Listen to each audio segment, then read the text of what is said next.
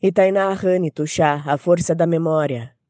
Manter a memória de minhas ancestrais viva é lembrar de onde venho, mas não só isso. É um jeito de cultuá-las, de colocar em prática seus ensinamentos repassados de geração em geração. Mas não é só isso.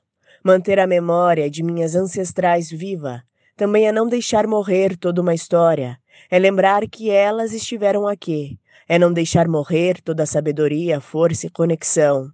Manter a memória de minhas ancestrais viva é um ato de resistência.